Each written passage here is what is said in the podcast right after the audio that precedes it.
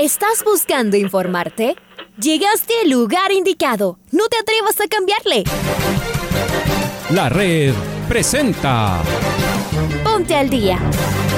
Información deportiva al instante sobre la actualidad de los equipos ecuatorianos muchos goles y el drama que tanto disfrutamos. Los albos se pusieron en ventaja con doblete de Adolfo Muñoz. La Libertadores Femenina cuenta con sus 16 equipos. Con la conducción de los periodistas de la red, Raúl el Profe Chávez y Andrés del Pichón Villamarín. Mucha información que contarles aquí en 102.1 FM. El microciclo de la selección que arranca el día de hoy. Ponte al día. La red. Bienvenidos.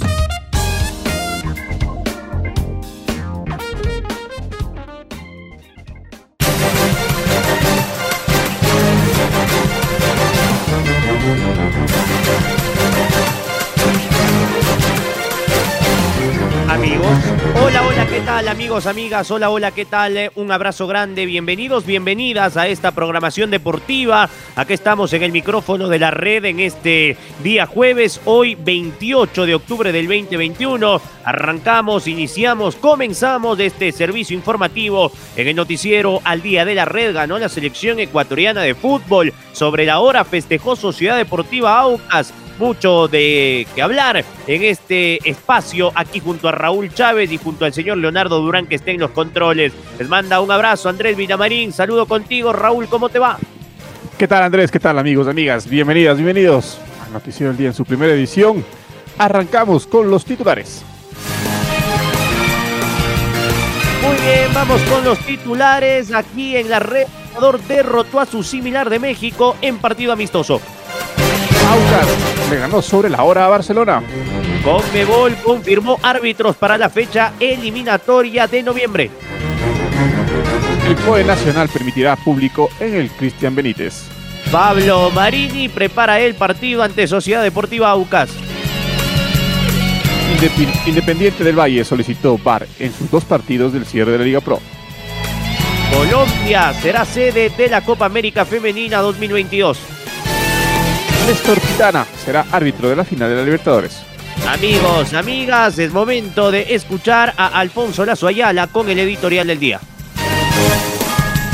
Noche de fútbol con muchas emociones resultó la del miércoles. La selección ecuatoriana de fútbol jugó un partido amistoso en Charlotte, con muchas caras nuevas, apenas la experiencia de Hernán Galíndez y Michael Estrada.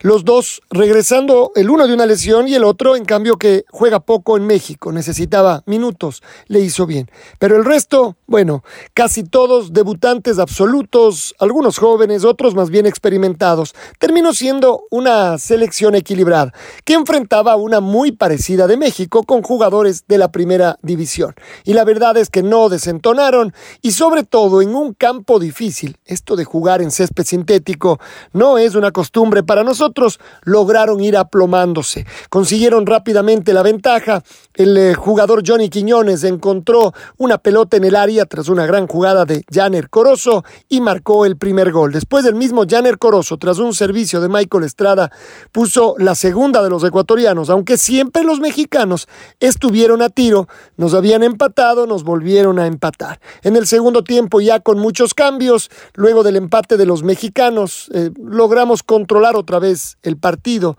y conseguimos la tercera, un lateral de Cristian Cruz, Michael Carcelén que la toca y sobre todo el que juega rapidísimo, inteligente, fue Diorcaev Reasco. Todos daban como que la pelota salía, menos Diorcaev, muy atento, muy vivo, la enganchó y dejó dejó una pelota servida para que Walter Chala, que todavía no se había estrenado en el partido, la empuje. Después fue a aguantar, como si este partido fuera de las eliminatorias y jugáramos de visitantes, parecía por la cantidad de mexicanos que estuvieron. Bueno, la sacamos varias veces del área y en la última jugada Hernán Galíndez salvó mano a mano cuando parecía que llegaba el empate de los mexicanos. ¿Para qué sirve? Bueno, para la continuidad de algunos jugadores, seguramente Cristian eh, Puede ser el lateral izquierdo de la selección ecuatoriana y otros chicos que se mostraron a lo mejor tengan algún chance más adelante en la selección ecuatoriana. Mientras esto ocurría, en realidad un poquito antes, el Aucas le ganó otra vez a un miedoso Barcelona que vino a encerrarse y que así le fue. Tras un segundo tiempo donde quiso llevarse solo un punto, el Aucas en cambio que se había perdido varios goles imposibles, encontró el de la victoria en el minuto 48, sumó tres puntos y ya está en cambio la tabla acumulada en la Copa Sudamericana. Así que bueno, faltan cuatro fechas. Calientito resultó el miércoles de fútbol.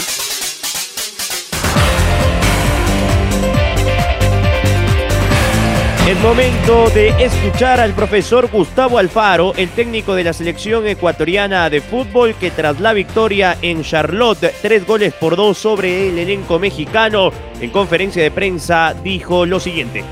La verdad que cerrar este partido amistoso, del cual tuvimos una serie, muchos contratiempos, eh, desde logística para poder llegar, ajenos a, a la organización, problemática de vuelos, no poder trabajar nada más que 30 minutos y tuvimos que irnos ayer de, de la cancha porque tenía México que trabajar. Eh, era muy poco lo que, lo que habíamos hecho para el desafío que teníamos, pero como le dije a los jugadores, lo que quería era que ellos tengan orgullo, que tengan sentido de la responsabilidad, pero que, que traten de jugar eh, con, con la soltura de saber de que si estaban en la selección eran por las cosas que ellos estaban haciendo en sus clubes y que fundamentalmente nosotros veníamos a defender el, el prestigio de Ecuador, del fútbol ecuatoriano, de, de, nuestra liga. Y sabíamos que enfrente teníamos un rival muy, muy calificado, con muy buenas capacidades y la verdad que, que México juega muy bien, tiene una, una, tenencia de pelota, una circulación eh, que se hace muy difícil controlarlo, para eso hay que tener trabajo táctico de saber cómo, cómo corregir cosas en, en la movilidad y en las rotaciones. Por eso nos costó, pero lo que les había pedido también, que no se sientan menos, que vayan con determinación, que vayan con, con decisión cuando tengan las posibilidades para, para definir y por suerte lo, los muchachos lo hicieron, ¿no? Y, si bien fue un partido muy, muy difícil para nosotros, muy incómodo, porque siempre Ecuador trata de jugar desde la tenencia de la pelota y se nos hizo muy difícil tenerla la verdad que estoy muy contento con la actitud de, los chicos, de, la predisposición que, pusieron para, sacar adelante este desafío y para tratar de dejar de la mejor forma representado al país. Y yo creo que más allá de, los contratiempos que hemos tenido dentro del partido, me, voy muy, orgulloso con la actitud de los muchachos.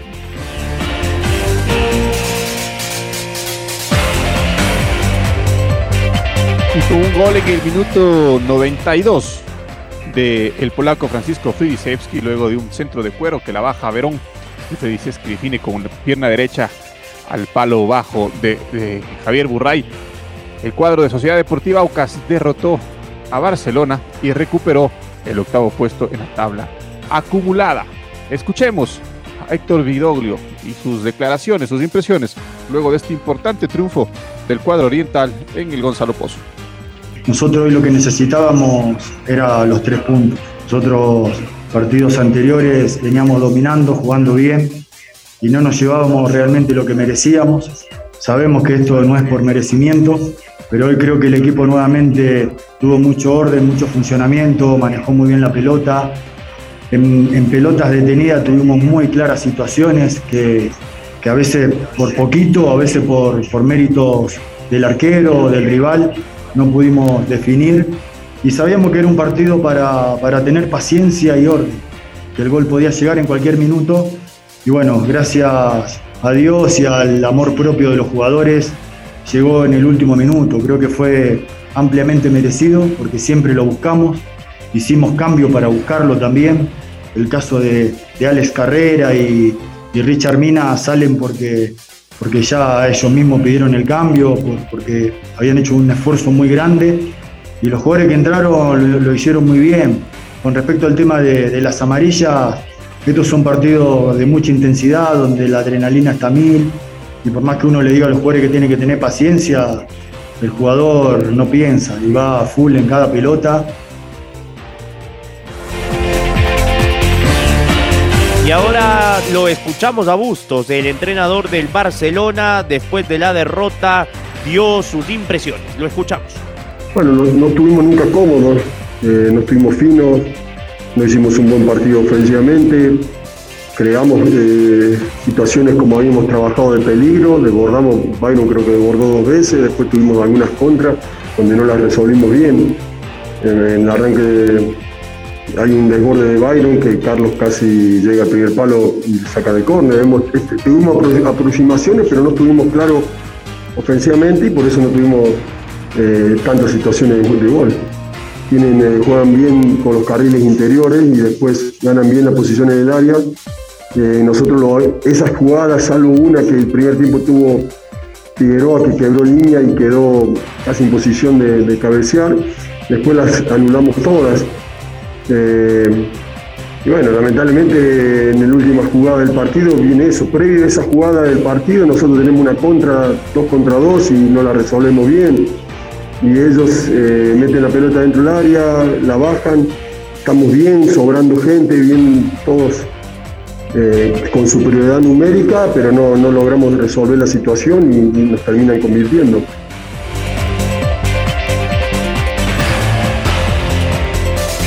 Y la selección de Ecuador recibirá a Venezuela el 11 de noviembre en Quito y visitará a Chile el 16 del mismo mes en la doble fecha de eliminatorias sudamericanas rumbo al Mundial Qatar 2022.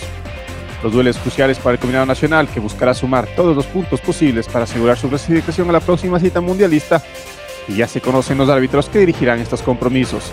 En el Ecuador versus Venezuela, que se jugará en el Rodrigo Paz Delgado, el árbitro central será Cristian Ferreira de Uruguay, los asistentes Martín Sopi y Andrés Nievas, también uruguayos. El Ecuador versus Chile, que se jugará en Santiago, el árbitro central será el argentino Fernando Rapalini, asistido por sus compatriotas Juan Velati y Diego Bonfa.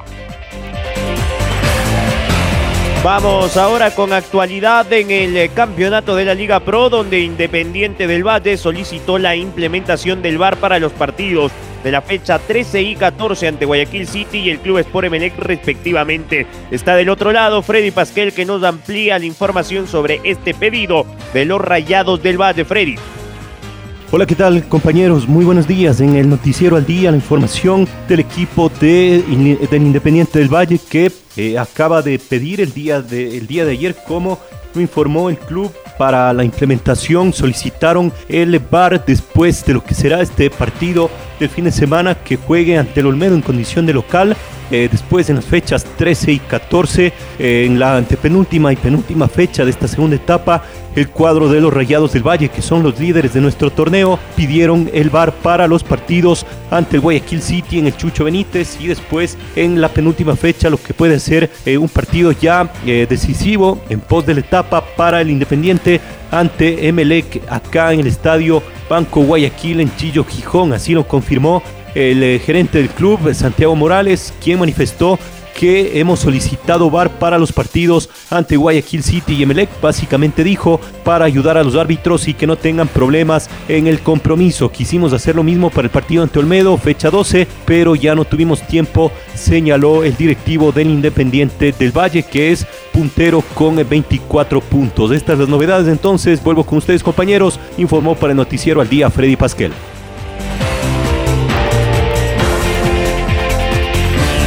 Gracias. Muchas gracias, Freddy, por tu información sobre Independiente del Valle. Y seguimos hablando del cuadro rayado, porque Pablo Trujillo nos explica en la vuelta al estadio, cómo está el tema de la vuelta al estadio para el próximo partido. Tratar de, poder recibir gente el día domingo en el partido con el Olmedo. Estamos ultimando algunos detalles para poder eh, salir a, la venta con los con los boletos existe la posibilidad obviamente de, de, no poderlo cumplir. Todavía estamos en un compás de espera pero todo hace pensar que, podríamos salir a, la venta con boletos de fin de semana y recibir y recibir público que en realidad sería el primer partido con público acá en el estadio eh, Banco de Guayaquil frente a Olmedo. Nos quedan dos partidos importantes eh, el uno es frente a, al Olmedo y otro frente a Melec que es uno de los partidos que, que, decidirá en realidad eh, qué es lo que pasa con, de cara a, la final del campeonato. Así que estamos esperando pues algunos trámites legales, trámites de permisos que se deben cumplir. Hoy más que nunca hay unas normativas muy estrictas que hay que cumplir, así que estamos en, a la espera de eso y bueno, ya anunciaremos con bombos y platillos pues eh, la, llegada de, público eh, y por primera vez al, estadio de Independiente. exclusivamente con, boletos electrónicos, de hecho, una vez que, ya eh, hubo el anuncio de que se iba a construir el estadio, internamente siempre tuvimos esa idea de ya manejar a través de, de los boletos electrónicos. Después de la reunión mantenida por las autoridades del COE Nacional y de la Liga Pro, se llegó a una resolución en la que se ratifican las sanciones para Emelec, pero se absuelve a Guayaquil City de no permitir la entrada del público a su estadio. La decisión final dicta que se permite un aforo de 5.000 personas en el partido del City frente al Emelec por la fecha 27 del campeonato local. El presidente de Guayaquil City, Iván Mendoza, había reclamado la resolución que prohibía el ingreso de sus hinchas por el simple hecho de jugar El día de ayer se reunió Mendoza con Juan Zapata, presidente del Comité de Operaciones Especiales del COE. Y por otra parte, Emelec también podrá jugar en su estadio en lo que resta de la temporada, realizando el trámite correspondiente para la autorización, cumpliendo protocolos de bioseguridad. Todo esto ha sido informado a través de un comunicado oficial del COE.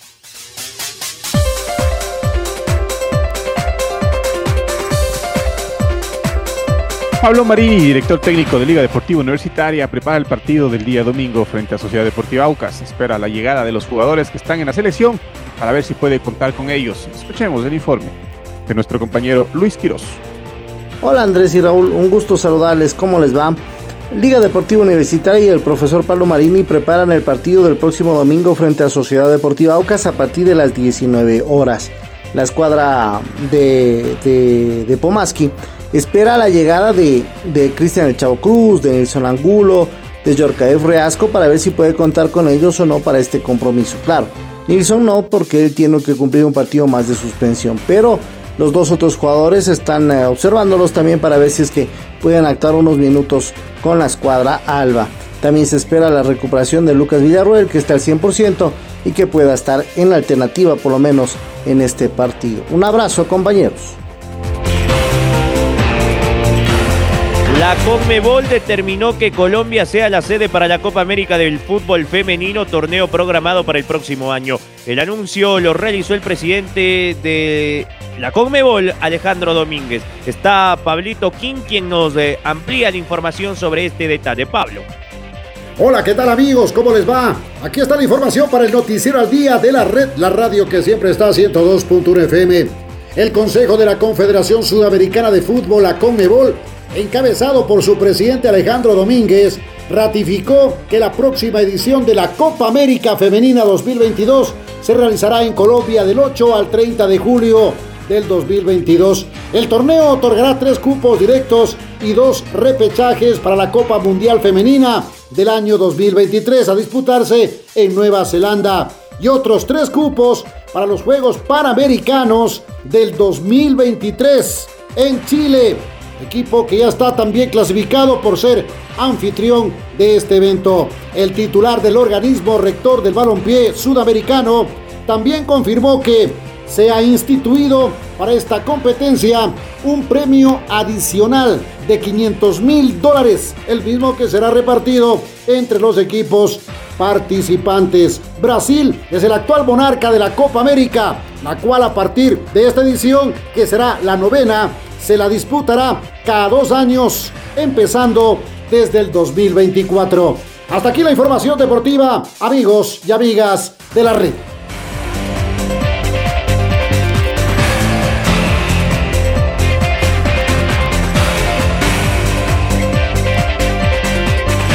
Y el juez argentino Néstor Pitana será el árbitro central de la final única de la Copa Libertadores 2021 entre Palmeiras y Flamengo de Brasil. El encuentro decisivo del torneo se disputará el 27 de noviembre en el Estadio Centenario de Montevideo. La Conmebol comunicó la designación de árbitros argentinos, chilenos, colombianos y uruguayos. Pitana está acompañado por Juan Pablo Velati, asistente número uno, Gabriel Chade, asistente número 2, cuarto el árbitro será Facundo Tello y el quinto árbitro Maximiliano del Yeso, todos argentinos. El chileno Julián Bascuñán será el árbitro principal del bar Estará acompañado por Germán Delfino de Argentina, Alexander Guzmán de Colombia y Leodán González de Uruguay.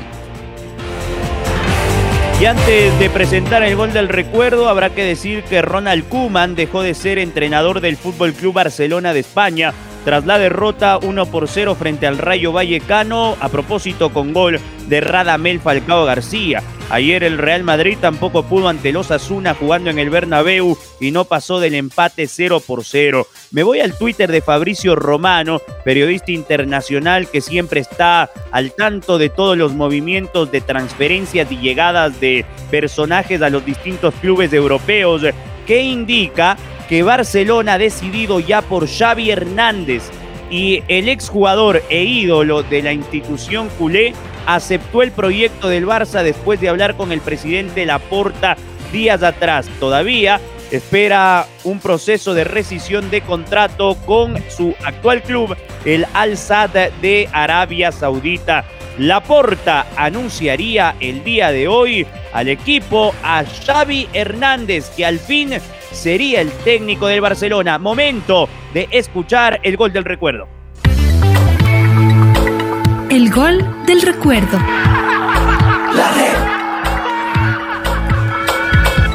El 28 de octubre del 2012, el Club Deportivo El Nacional recibió al Manta por la décima sexta fecha de la segunda etapa del torneo en el Olímpico Atahualpa. Los criollos impusieron 2 a 1, recordemos del segundo tanto, obra de JJ Gobea con los relatos de Washington Moreta y comentarios del Bambino Paredes.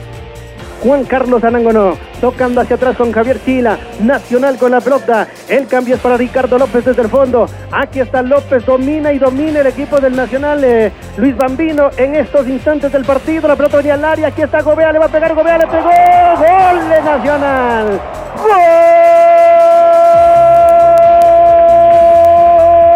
gol criollo, gol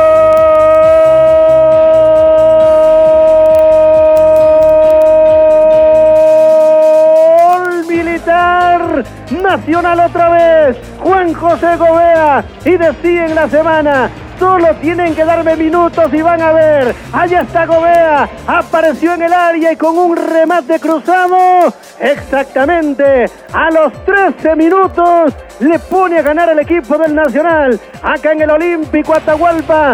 2 por 0. Está perdiendo el Manta en el Campeonato Ecuatoriano de Fútbol de la Serie.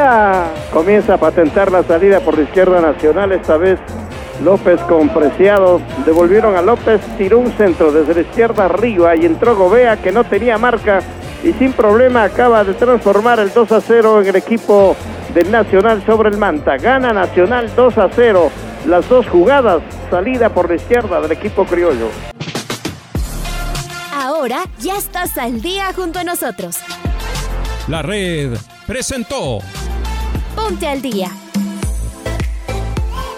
Informativo completo sobre la actualidad del fútbol que más nos gusta, en donde estés y a la hora que tú quieras. Quédate conectado con nosotros en las redes de la red. Síguenos como arroba la red Ecuador y no te pierdas los detalles del deporte minuto a minuto. Escúchanos en vivo en TuneIn y en los 102.1 FM en Quito. ¡Te esperamos!